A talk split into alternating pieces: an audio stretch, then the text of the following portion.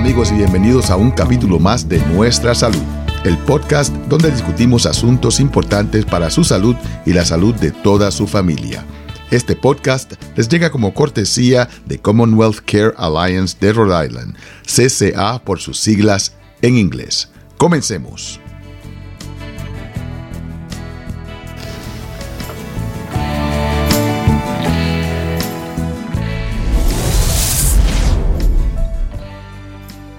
Hoy tenemos un programa muy especial. Vamos a hablar con Jeffrey Wolfberg, que es el director del programa Recovery Friendly Workplace en Rhode Island. Es un programa del estado de Rhode Island, grupo que está tratando de ayudar con un problema que es muy, muy difícil de tratar. Y algo que es importante no solo para los empleadores, para la gente, para que todos lo sepan. Y conocer las opciones que tenemos para la gestión de este problema. Bienvenido, señor Wolfberg. Bienvenido. Gracias, Pablo. Encantado de estar aquí, doctor Rodríguez. ¿Qué debo decir, Pablo o doctor Rodríguez? Pablo está bien. Absolutamente. Háblame de este programa Recovery Friendly Workplace de Rhode Island. ¿Qué es esto? Recovery Friendly Workplace comenzó hace unos tres años. Empezó en New Hampshire con el gobernador Sununu, que ha hablado de adicción y salud mental durante muchos, muchos años. Inicia esto porque creía firmemente que el lugar de trabajo era un sitio donde teníamos el potencial de influir realmente en las personas que luchaban contra el consumo de sustancias y la salud mental. Porque cuando miramos los datos, estos nos dicen que muchas personas que están luchando activamente con una adicción o un diagnóstico de salud mental están trabajando. Todos vamos a trabajar y no dejamos nuestras luchas en casa. Yo soy el director del programa pero también traigo mi propia historia personal, que tengo como una persona en recuperación de la adicción y una persona que lucha con la depresión y los pensamientos y sentimientos de suicidio a veces. Así que lo que busco es un empleador que entienda esa parte de mí, que no retroceda décadas y décadas en las que no hablábamos de estas cosas en el lugar de trabajo que eran tabú. Tenemos que hablar de estas cosas ahora porque están afectando a la vida de la gente. La recuperación desde el lugar de trabajo se basa en la idea de que el lugar de trabajo puede ser un punto de contacto muy importante en la vida de las personas, donde podemos apoyar a las personas que están en recuperación y podemos ayudar a las personas que buscan la recuperación a encontrarlas si contamos con las políticas y los principios adecuados en el lugar de trabajo. Una de las cuestiones que es importante tener en cuenta es el hecho de que el abuso de sustancias incluye algo más que drogas ilegales, porque la gente tiende a asociar el abuso de sustancias con el consumo de heroína, cocaína o fentanilo, cuando en realidad es mucho más que eso. Hábleme un poco de eso. Tienes razón, Pablo. Abarca toda la gama de cosas. El alcohol es socialmente aceptado, pero el alcohol tiene un impacto significativo en el bienestar de las personas y en su capacidad para hacer su trabajo. Cuando tenía 20 años, no recuerdo un solo lunes en el que llegara a tiempo, ni un solo lunes en el que no trabajara a pleno rendimiento por haber pasado el fin de semana bebiendo y drogándome. Así que mis jefes nunca sacaron el 100% de mí el lunes. Creo que el tabaco es otro problema ya que vemos a personas que luchan contra esa adicción en particular y tienen que salir constantemente del lugar de trabajo para vapear o fumar. Si empleados se enferman, eso trae un costo. El juego es algo de lo que normalmente no hablamos cuando se trata de adicciones, especialmente desde que las aplicaciones de juego son cada vez más frecuentes. Y luego la salud mental, por supuesto. Las veo muy interrelacionadas. La salud mental en el lugar de trabajo puede parecerse a la depresión cuando luchaba contra mi depresión, solía llegar tarde al trabajo. Había días en los que no podía ir a trabajar y tenía que mentir sobre por qué no podía ir a trabajar. No podía ser tan productivo como quería, así que abarca toda la gama de problemas. ¿Y cuál es el papel del gobierno? Debido a que esta es una división creada por el gobierno, u organización. Supongo que eres parte del Departamento de Salud Conductual. ¿Por qué el gobierno está involucrado en el lugar de trabajo de esta manera? Formo parte de la División de Salud Conductual, Discapacidades y Hospitales del Estado. Es un problema de salud pública, por eso estamos implicados. Creo que el gobierno tiene la responsabilidad de ejercer su influencia en las áreas donde puede y siente que debe, y ofrecemos los servicios de nuestro equipo a esos empresarios servicios de nuestro equipo a esos empresarios. Y esto también ha abierto las ciudades y los pueblos. Justo esta mañana estuve en un webinar llamado Just Like This con la Liga de Ciudades y Pueblos. Me dirigí a los alcaldes interesados en cómo crear un entorno laboral que permita a los empleados dar lo mejor de sí mismos. Podemos perdernos en el lenguaje de la adicción y la salud mental, pero la realidad es que se trata de ayudar a las personas a dar lo mejor de sí mismas y a sentirse bien acogidas en el lugar de trabajo. Cuando miramos los datos, sabemos que, sí, el otro día vi una estadística que me pareció extraordinaria el 69% de los empleados cree que su jefe o supervisor tiene más influencia sobre su salud mental que su propio cónyuge o terapeuta. Eso significa que un día cualquiera entro en la oficina y mi supervisor o jefe me dice esto o aquello o me lanza una mirada que no entiendo del todo o que me pega mal. Eso puede ponerme en una situación realmente mala con mi propia salud mental. Así que es importante que los propietarios de empresas y los gerentes que supervisan a las personas sepan cómo reconocer cuando las personas están luchando con la salud mental o el uso de sustancias y que sepan cómo hablar con ellos al respecto y ser capaces de finalmente conseguirles la ayuda que necesitan. Cuando yo era pequeño, tengo 58 años. Cuando yo era pequeño, si alguien tenía un problema de salud mental o de alcohol o drogas en el lugar de trabajo, lo despedían y entonces simplemente contratábamos a otra persona, así era como tratábamos a la gente. Pero estamos evolucionando. Ahora lo entendemos mejor, pero también hay algo de economía involucrada aquí. No se trata solo de sentirnos bien con todo el mundo, de mostrar compasión. Creo que eso es muy importante, pero los datos económicos dicen que somos mucho más. Es mucho mejor para nosotros descubrir que alguien está luchando y proporcionarle recursos como el tratamiento o el apoyo entre pares o grupos de apoyo y luego traerlos de vuelta al trabajo que salir y tratar de contratar a alguien nuevo. Y el cuando hablamos con personas que están en recuperación y trabajan para una empresa, faltan menos al trabajo. Están mucho más dedicados a la misión de la empresa, son leales, tienen son las personas que están en recuperación por lo general pueden llegar a ser mejores empleados porque realmente sienten que el empleador se preocupa por ellos. Bueno, usted acaba de traer la barrera más importante que creo que va a encontrar en el intento de hacer de este programa exitoso, y es que los empleados sienten miedo que van a ser despedidos. Los empleados tienen miedo de que no les asciendan. Temen incluso que les denuncien a la policía si consumen drogas en el lugar de trabajo o tienen problemas de abuso de sustancias. Entonces, ¿cómo se afronta esa parte de la ecuación? Porque puedes convencer de que definitivamente hay negocio para hacer esto. Pero para el empleado va a ser muy difícil aceptar el hecho de que voy a exponerme y compartir mi vida personal con mi supervisor. Sí, buena pregunta. Y puedo dar mi experiencia personal, así como lo que la investigación nos dice. Cuando voy a una empresa por primera vez y me invitan a hablar sobre cómo hacerme miembro de Recovery Friendly Workplace, suelo preguntarle al empresario, ¿Le importa si voy por el pasillo y hago una pequeña entrevista informal a los empleados con los que me cruce? y la mayoría de ellos me dicen, claro, adelante. La primera pregunta que hago es, ¿te sientes cómodo yendo a tu supervisor y compartiendo con él que estás luchando con un problema de abuso de sustancias o de salud mental? La mayoría de los empleados dicen que no. ¿Por qué? Bueno, como tú has señalado, Pablo, tengo miedo de que me despidan. En realidad no sé qué pasará. El empleado, mi negocio, no me dice lo que harían. No estoy muy seguro, o me dan un ascenso, a lo mejor no lo consigo. Así que parte de lo que el liderazgo tiene que hacer en un negocio para aliviar ese miedo, porque realmente queremos que los empleados se sientan cómodos dando un paso adelante, pidiendo ayuda, antes de que sea demasiado tarde. Si eres un conductor de camión, por ejemplo, y tienes problemas con las drogas o el alcohol, lo que quieres es que ese empleado se acerque y pida ayuda. Usted no quiere que ellos por ahí conduciendo en representación de su negocio. Así que lo primero que tiene que ocurrir es que la dirección empiece a hablar de lo que piensa sobre este tema. Los líderes, los gerentes, tienen que decir, hey, nos preocupamos por ustedes, nos importan como personas, y eso significa que nos preocupamos por su salud mental y el abuso de sustancias. Y quiero ser muy claro, si pedís ayuda la tendrás. Los líderes tienen que empezar a tener esta conversación, ser vulnerables, ser auténticos. El último trabajo que tuve fue en Massachusetts y dirigí un equipo de 70 personas. Y fui muy claro, Hey, soy una persona con experiencia vivida. Lucho con sentimientos de suicidio y depresión. Y si estás luchando, te ayudaré. Así es como te ayudaré. Y expuse el plan que teníamos en ese lugar de trabajo en particular. Dije, si no pides ayuda y algo va mal, puede que no pueda ayudarte.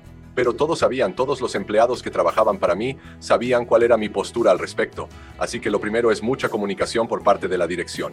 Eso ayuda bastante. Y luego asegurarse de que tienes los recursos, y eso es algo en lo que podemos ayudarte. En Recovery Friendly Workplace podemos ayudarle a averiguar cuáles son esos recursos y dónde puede encontrarlos para poder ofrecer ese apoyo a los empleados.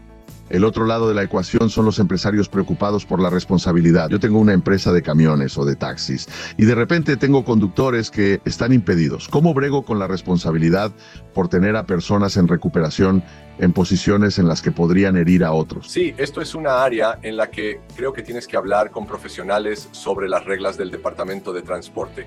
Así que esto se sale un poco de mi área de especialización. Pero voy a moverlo un poco más al centro en un área donde es una pregunta similar que tuve en la llamada de esta mañana, que, que es ¿cuánta ayuda damos antes de que sea demasiada ayuda? ¿Y cuáles son nuestros problemas de responsabilidad? En casi todos los casos en que, que he oído hablar de problemas legales que surgen, nunca ha sido un caso de hacer demasiado, siempre ha sido por hacer demasiado poco. Entonces, y lo que no quieres hacer es no centralizar toda tu política en torno a algo que rara vez sucede, así como, oh, esta cosa podría ir mal y por lo tanto solo vamos a hacer esto cuando realmente sucede. Pero volviendo un poco atrás, creo que nunca se hace lo suficiente. Y por lo general cuando hay problemas legales que surgen es porque usted no hizo lo suficiente. Por ejemplo, cuando trabajaba para mi anterior empresa con 70 personas, cada vez que tenía que despedir a alguien y lo hice, ya sabes, esos dueños de negocios escuchando este programa de radio, ahora mismo probablemente están diciendo, bueno, no puedo convertirme en una oficina de terapia. No estoy diciendo que usted debe hacer eso. Tienes que mantener tus puertas abiertas. Pero siempre que despedía a alguien, Recursos Humanos me llamaba y hacíamos un informe. ¿Por qué despediste a esa persona? Lo que siempre buscaban era que les dijera los pasos que había dado para ayudar a esa persona antes de tomar la decisión final de despedirla. Y todos los principios y prácticas que seguí en mi anterior empresa forman parte de Recovery Friendly Workplace y nunca tuve un problema con ser legalmente responsable de un despido porque hicimos mucho para ayudar a un empleado. En muchos casos me decían, Jeff, gracias. Sé que hiciste todo lo que estuvo en tu mano para ayudarme a conservar este trabajo y ya sabes, no fue posible. Así que para responder a tu pregunta, se basa más en no hacer lo suficiente que en hacer demasiado. Pero usted quiere prácticas y políticas claras en su lugar y eso es lo que mi equipo puede ofrecer a un empresario. En cuanto a las reglas de transporte, usted quiere consultar con un experto. Definitivamente quiere una consulta con un experto en esa área. Entonces, ¿qué ofrece su oficina a los negocios para que formen parte de este programa, para que se conviertan en un lugar de trabajo favorable a la recuperación? Si usted es una empresa y está interesado en crear un lugar de trabajo con menos absentismo, mayor productividad, mejor moral y una conexión con la misión de la empresa, si busca quizás reducir los costes sanitarios, menos lesiones, menos accidentes, que los empleados sientan satisfechos en ese lugar, debe considerar este programa. ¿Qué ofrecemos? Uno a uno coaching y asesoramiento de mí. Así que, ya sabes, tenemos que ser de 5 a 7 años de experiencia en el campo de la salud mental de adicción.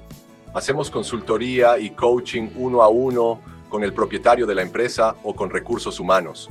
Damos seminarios mensuales, disponemos de una herramienta de evaluación de la salud mental que nos permite proporcionar un cuestionario a los directivos de la empresa y a los empleados. Otorgamos al negocio una puntuación para ver lo bien que lo están haciendo en el tratamiento del uso de sustancias y la salud mental, y luego usar esa tarjeta de puntuación para ayudarles a construir un programa de cara al futuro. Ofrecemos cursos que en general son gratuitos. Información como Narcan, información en naloxona, si usted es un negocio en lo que llamamos de cara al público, entonces usted absolutamente quiere ser capaz de tener empleados que interactúan con el público para ser entrenados en cómo utilizar Narcan.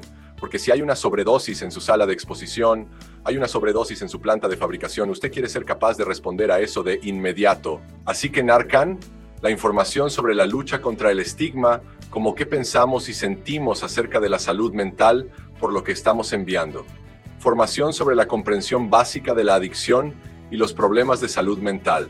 Nuestro equipo ofrece todos estos cursos sin costo alguno. ¿Qué le dices al empresario que básicamente dice, todos mis empleados son buenas personas? Todos mis empleados, no tengo esos problemas en mi lugar de trabajo. Nadie tiene problemas de abuso de sustancias ni trastornos mentales en mi taller. Oh chico, apuesto a que eso me ha pasado a mí. Lo curioso es que no ocurre tanto como crees. es, de nuevo, una de esas preguntas de unicornio. Rara vez alguien me dice eso, porque creo que el tema está tan extendido ahora. No creo que pueda conocer a nadie que no haya sido impactado por adicción a las drogas, sobredosis o la salud mental que estaría dispuesto a decir, oh, simplemente no es posible en mi negocio. Pero si dicen eso, trataría de compartir algunos datos. Yo daría, por ejemplo, si la persona trabajara en la industria de la construcción, aquí hay un dato interesante.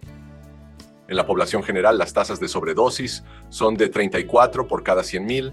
Ahora, algunas personas miran eso y dicen, oh Dios mío, es un número terrible. 34 por 100.000 en la población general. En la industria de la construcción es de 162 por cada 100.000. Piensa en esa cifra. Todas las industrias, fabricación, hostelería, construcción, automoción, transporte, todas tienen datos sobre esta información. Y si forman parte de una asociación, las asociaciones también suelen tener datos. Si tienes 10 o más empleados en tu empresa, seguro que hay alguien que tiene problemas de salud mental. Simplemente no lo has visto. ¿Por qué no crear un lugar de trabajo donde esas personas sientan que es seguro para ellos estar completamente enteros allí? En noviembre, una cosa que realmente me impresionó porque tomé este trabajo fue porque durante la entrevista, los que me entrevistaron dijeron, somos un lugar de trabajo amigable con la recuperación somos un lugar que respeta y entiende que la gente lucha con el uso de sustancias y la salud mental. Y tenemos políticas y prácticas que nos preocupamos por la gente y que puedes traer esos problemas al lugar de trabajo y sentirte bienvenido aquí. Eso en sí mismo me permitió elegir este trabajo frente a otras ofertas que tenía sobre la mesa. Durante la entrevista fui sincera con mi empleador, mi posible empleador. Le dije que había tenido problemas de depresión y mi futuro jefe dijo, ¿Qué significa eso? Significa que habrá días en los que voy a estar luchando, habrá días en los que no podré ir a trabajar, pero ahora que sé que son un lugar de trabajo que favorece la recuperación, seré honesto con ustedes al respecto. Hablaré contigo si tengo problemas, puedes ayudarme, así que creo que haciendo eso sacan lo mejor de mí. ¿Cómo creas estrategias? ¿Cómo crear cosas que se apliquen a cada lugar de trabajo? Porque obviamente un taller mecánico va a ser diferente de un hospital, va a ser diferente que una empresa de taxis. ¿Cómo desarrollar estrategias aplicables a todo el mundo? Bueno, eso se reduce al coaching, la parte de asesoramiento de este programa, donde me reúno con el dueño del negocio y me reúno con el equipo de liderazgo. Ya sabes, a veces es una pequeña empresa, cinco o seis empleados, y es solo yo y el propietario. Y paso horas conociendo el negocio. Voy a pasar algún tiempo en el negocio. Entrevistaré a los empleados. Hablaré con el dueño y tendré una idea real de dónde están en este viaje de convertirse en un lugar de trabajo que fomente la conexión y la seguridad psicológica. Y luego, basándome en mis casi 30 años de experiencia, puedo elaborar un conjunto de iniciativas del programa muy personalizadas e individualizadas para ese propietario. También puedo extraer información de un sector específico, como el de la construcción que he mencionado antes. Hay algunos programas muy específicos basados en pruebas que están vinculados únicamente al sector de la construcción. Así que los traemos. Si se trata de una empresa de, digamos, 10, 20, 30 empleados, entonces podemos convocar un grupo consultivo, reunimos a los seis o siete empleados que representan diversos aspectos de la empresa y hacemos una pequeña sesión informativa basada en este grupo consultivo, como qué está pasando en el lugar de trabajo, qué necesitan, qué os gustaría como empleados. Y a veces el propietario participa en esta reunión, pero rara vez no lo hace o ella no lo hace porque queremos que la información real provenga de los empleados. Así que un grupo consultivo impulsado por los empleados es una estrategia muy útil para las empresas que tienen entre 10 y 30 o 50 empleados. Volviendo a la herramienta de evaluación de la que hablé antes, esa herramienta es un verdadero compromiso. Son entre 16 y 20 preguntas que tienen que rellenar los directivos y los empleados. Es la mejor manera de saber de dónde partimos y hacia dónde vamos cuando empezamos a aplicar estos principios y políticas están mejorando. En casi todos los casos siempre se puede mejorar. Pero la otra forma es usar el grupo consultivo, por ejemplo, puede empezar a proporcionar información al empleado propietario. Él o ella puede empezar a recibir información de ellos sobre si el lugar de trabajo está cambiando gracias a estas iniciativas llevadas a cabo. Quiero que la gente piense, quiero que los empresarios sean egoístas y lo entiendo, Vengo de una familia de empresarios. Trabajo en salud mental, pero mis hermanos y mi padre tienen empresas. Así que entiendo la necesidad de vigilar los beneficios finales. Esa es la razón por la que acepté este puesto, porque no solo contribuye al bienestar de las personas, sino que también contribuye a los resultados.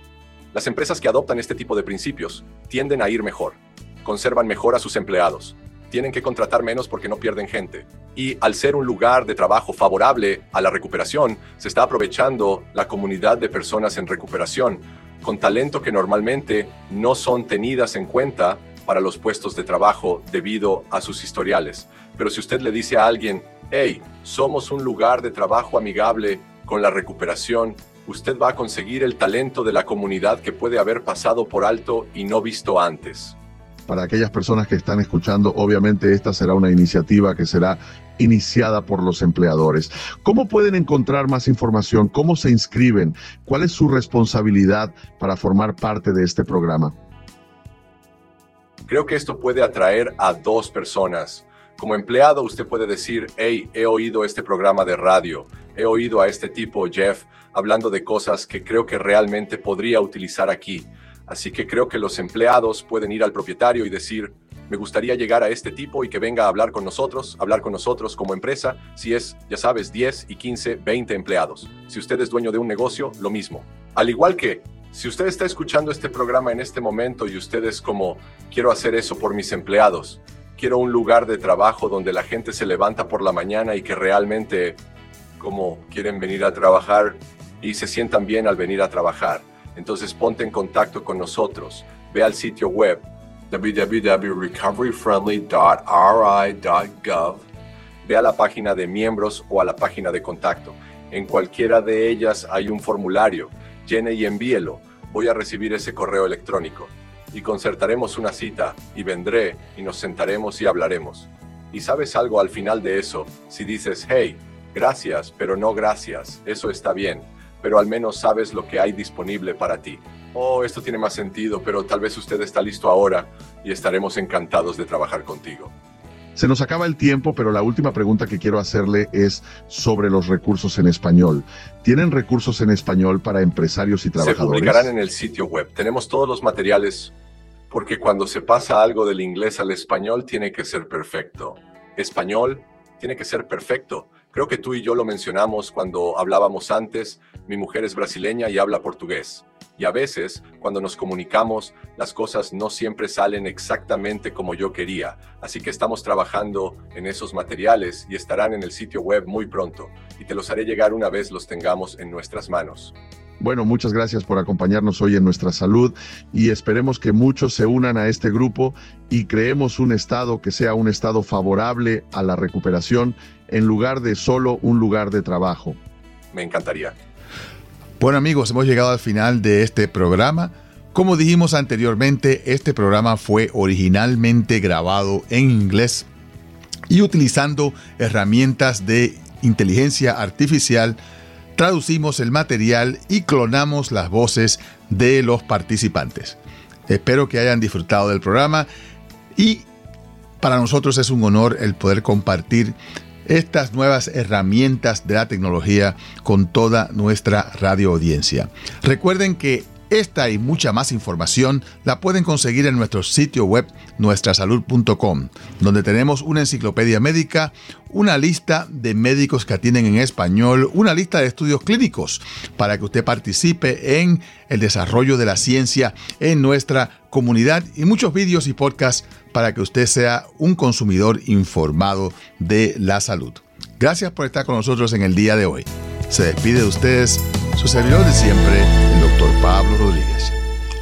El cáncer del cuello uterino es prevenible si se realizan exámenes de detección con regularidad. Los exámenes y la detección temprana pueden conducir a mejores resultados. Si usted tiene entre 21 y 65 años y tiene dificultades para cubrir los costos de los exámenes de detección del cáncer, el Departamento de Salud de Rhode Island ofrece asistencia para cubrir los gastos de los exámenes de detección. Llame hoy al 401-222-4324 para obtener más información sobre las opciones de detección cerca de usted. No permita que las limitaciones financieras le impidan cuidarse presentado por la Asociación de Salud Pública de Rhode Island y la Asociación para Reducir el Cáncer en Rhode Island.